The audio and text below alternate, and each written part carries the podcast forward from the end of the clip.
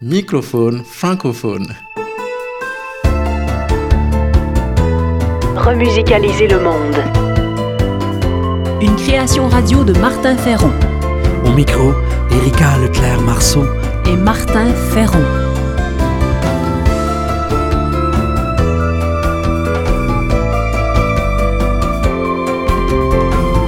Le fil rouge de ce numéro, quand les pêcheurs de nuages remusicalisent le monde. Remusicaliser le monde. Création, Sens travail social, intendance, nature. par Martin Ferron.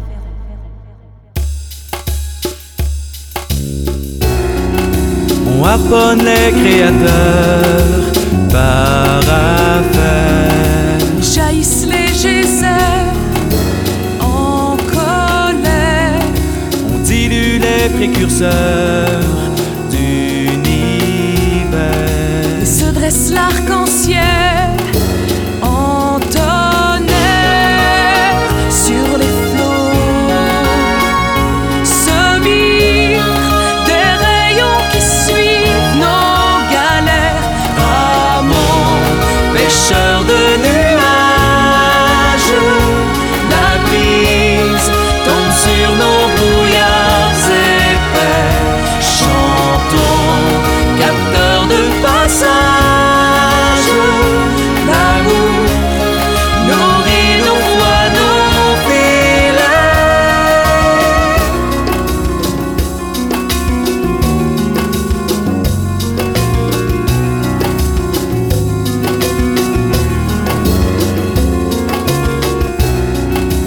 Seule la goutte s'assèche, va nulle part. Ni elle devient mer et nectar. On ne prend rien dans l'eau grise de nos mares. Mais s'oxygène nos vies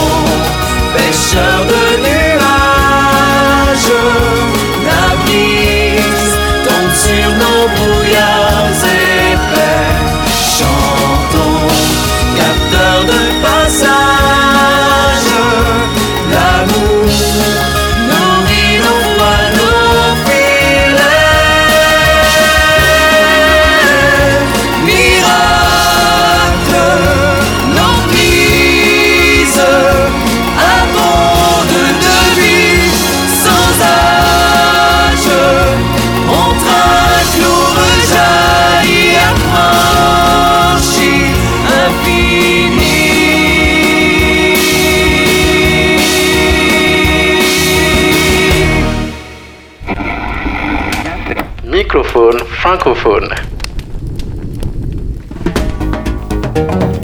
Peu de gens en parlent.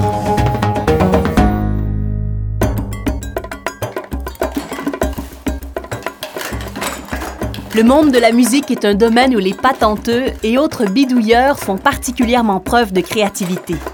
Certains inventent des instruments avec les moyens du bord, le plus souvent à partir d'objets du quotidien ou de récupération. On peut penser ici au piano à doigts en Afrique, parfois fabriqué à partir de boîtes de sardines, ou au steel drum, fabriqué à partir d'anciens bidons de métal dans les Caraïbes. Max van der Vorst, un musicien patenteux de Belgique, a donné un joli nom au fait de créer des instruments musicaux à partir de poubelles, tubes en PVC ou boîtes de conserve. Il appelle ça la lutherie sauvage. Certains des instruments créés par les luthiers sauvages deviennent parfois des instruments reconnus. Citons le cas du scratch, né du bricolage des platines vinyles par des bidouilleurs de garage.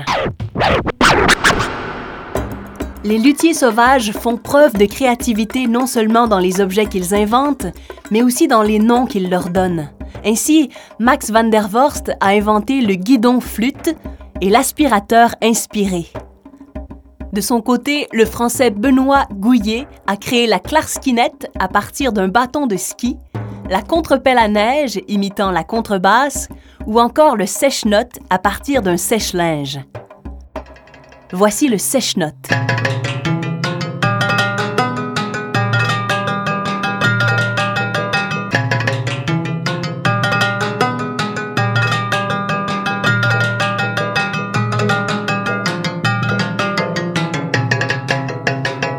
Un bâton de ski entre les mains de Benoît Gouillet, ça devient une clarinette.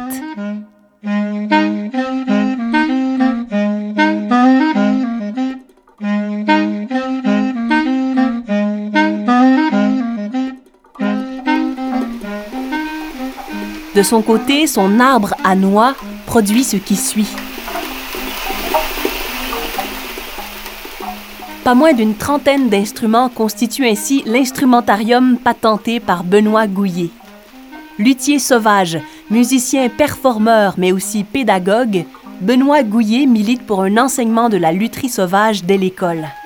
Selon lui, le fait d'ajouter la lutherie sauvage aux enseignements plus traditionnels favorise le développement de la créativité, permet par le ludique une plus grande motivation face aux apprentissages et enfin un meilleur développement cognitif global des jeunes.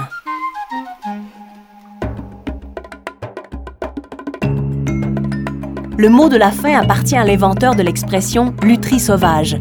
Pour Max van der Vorst, chacun d'entre nous peut à sa façon devenir un luthier sauvage et connaître la joie d'entrer dans ce qu'il appelle la pataphonie.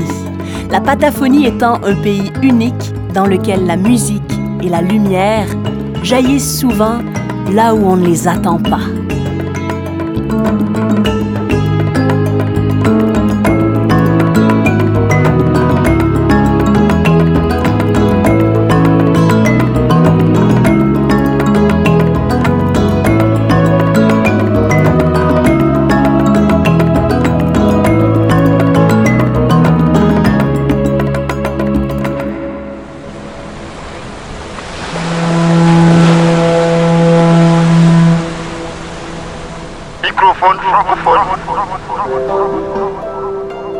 Les Roms sont un peuple reconnu pour leur inventivité et leur débrouillardise. Ils ont modifié, inventé et amélioré musique et instruments au gré de leur voyage. En ce sens, on pourrait les qualifier de patenteux de génie.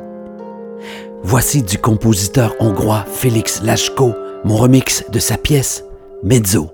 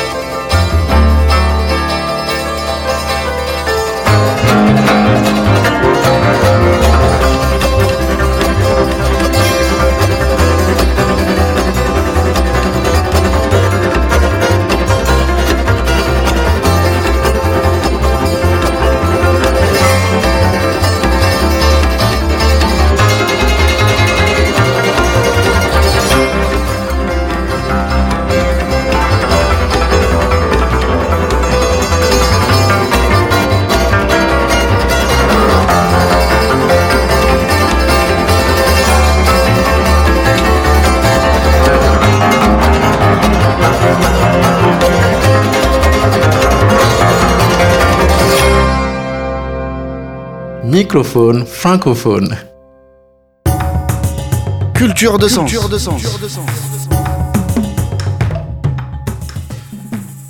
Fruit de l'inventivité lexicale des Québécois, le mot patente viendrait de l'anglais patent, qui est synonyme d'invention brevetée ou non.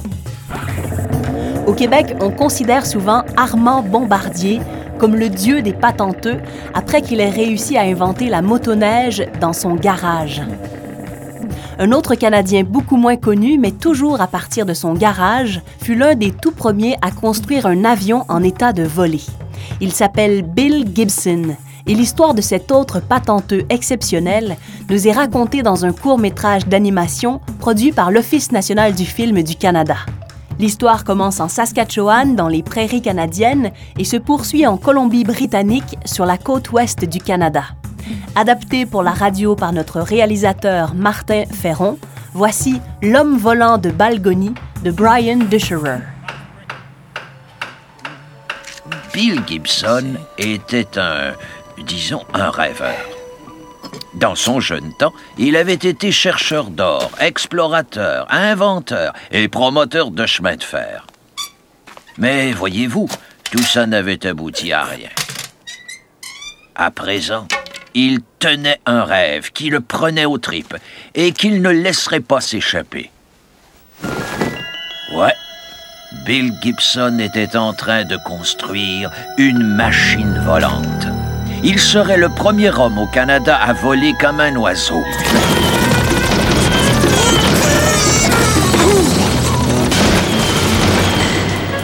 Après cet incident, Bill se dit que la Saskatchewan n'était peut-être pas prête à passer à l'ère des machines volantes.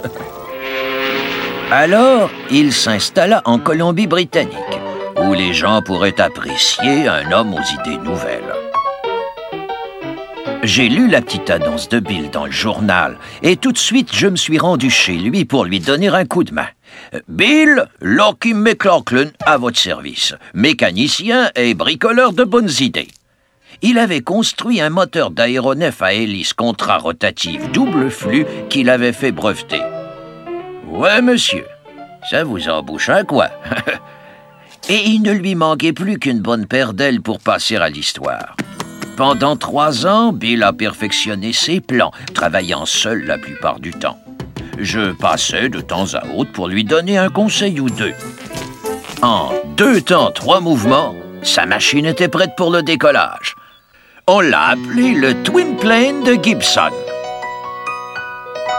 J'ai décidé de laisser Bill faire le premier vol. Après tout, c'était sa machine. J'ai seulement mis une dernière touche magique au moteur. Et nous l'avons mis en marche.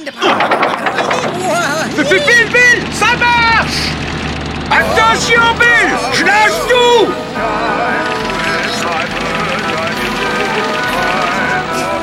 Bon voyage, Bill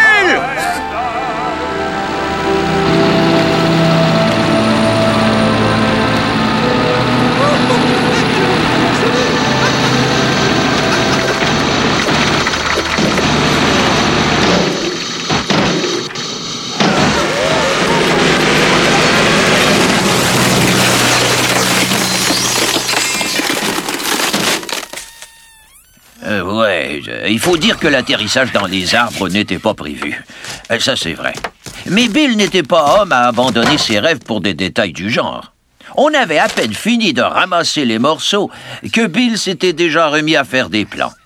Comme Bill disait toujours, tu dois t'accrocher à ton rêve et voir jusqu'où il peut t'emmener.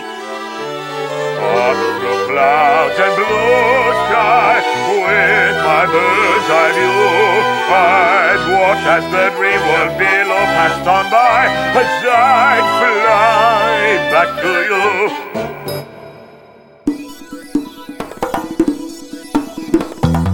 C'était Microphone francophone, une émission écrite, composée et créée par Martin Ferron. Merci aux productions SEM, à la région Auvergne-Rhône-Alpes et à la Fondation Beati pour leur soutien financier. Microphone francophone. Francophone.